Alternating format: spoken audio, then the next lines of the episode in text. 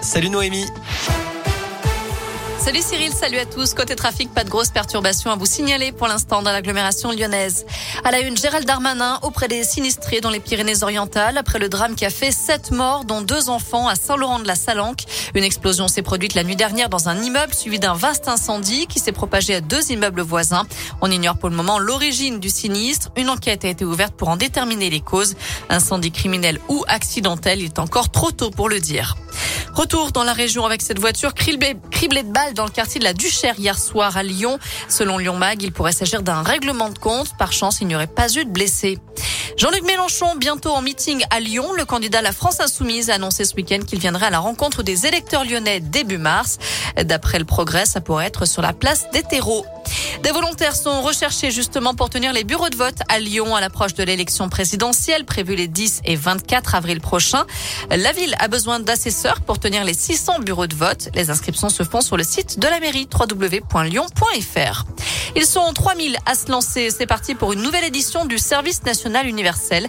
Les jeunes de 15 à 17 ans commencent par un séjour de cohésion, puis ils doivent s'engager auprès d'une association ou d'un corps en uniforme où ils poursuivront une mission d'intérêt général durant 84 heures.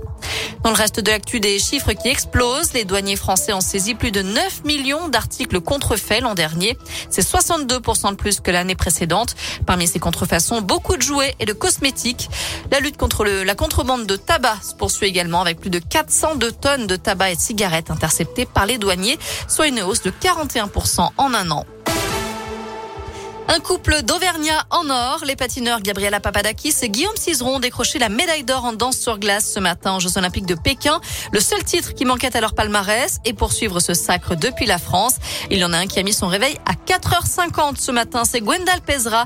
Hasard des dates. Voilà 20 ans tout juste que le Lyonnais a remporté l'or à Salt Lake City avec Marina Anissina en danse sur glace également. Alors forcément, cette médaille a une saveur particulière pour lui. Il partage sa première réaction au micro de Radio Scoop. Ouf, parce qu'il méritait déjà ça euh, il y a quatre ans à Pyeongchang et qu'ils étaient passés à côté de ce titre euh, à quelques centièmes et donc euh, on croisait les doigts qu'ils n'aient pas de petits problèmes de dernière minute parce qu'ils maîtrisent la discipline depuis des années et que cette médaille était, largement méritée. Donc du soulagement pour eux et puis de la joie évidemment. Les souvenirs et les émotions des jeux, on les oublie jamais. Hein, c'est pas des choses qui disparaissent. Mais il est vrai que au moment où ils montent sur la glace, j'ai été un peu projeté euh, dans le passé avec euh, cette sensation que quand on met la lame sur la glace, on sait que c'est maintenant ou jamais et qu'on n'aura pas une deuxième chance. Les Jeux Olympiques d'hiver se poursuivent jusqu'à dimanche à Pékin. Côté météo pour cet après-midi, malheureusement on reste dans la grisaille avec encore pas mal d'averses attendues partout dans la région. Merci.